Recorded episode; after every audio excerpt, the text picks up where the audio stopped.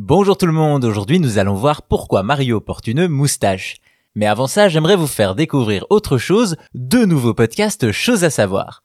Le premier s'appelle Dodo et si vous avez du mal à vous endormir ou à vous relaxer, ce podcast peut vous y aider.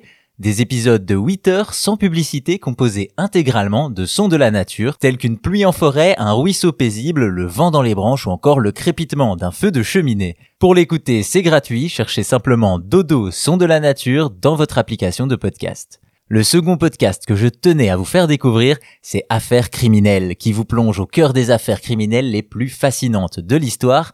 Tous les lundis, Lucas vous raconte les crimes les plus terrifiants, meurtres, enlèvements, tueurs en série, cold case. Après ça, vous n'aurez plus confiance en personne. Pour l'écouter, c'est simple, vous cherchez choses à savoir, affaires criminelles dans votre application de podcast et à vous les frissons.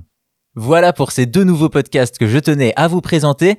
Revenons maintenant au gaming et à Mario que le monde connaît déjà depuis plus de 35 ans. Véritable icône de l'industrie, le personnage créé par Shigeru Miyamoto est reconnaissable à sa combinaison rouge et bleu, sa casquette et sa moustache. En effet, quand on parle de Mario, on fait souvent référence à un plombier moustachu, normal puisqu'il est en effet plombier, en référence au tuyau qu'il emprunte, et qu'il porte une moustache à laquelle on ne fait même plus attention, mais qui a pourtant une vraie raison d'exister. Quand Miyamoto travaille sur Mario au début des années 80, affubler son héros d'une casquette et d'une moustache ne fait pas partie de ses plans. Il faut se rappeler que Mario s'apprête à faire sa première apparition en 81 dans le jeu Donkey Kong, sauf qu'à ce moment-là, Mario s'appelle encore Jumpman et est même charpentier.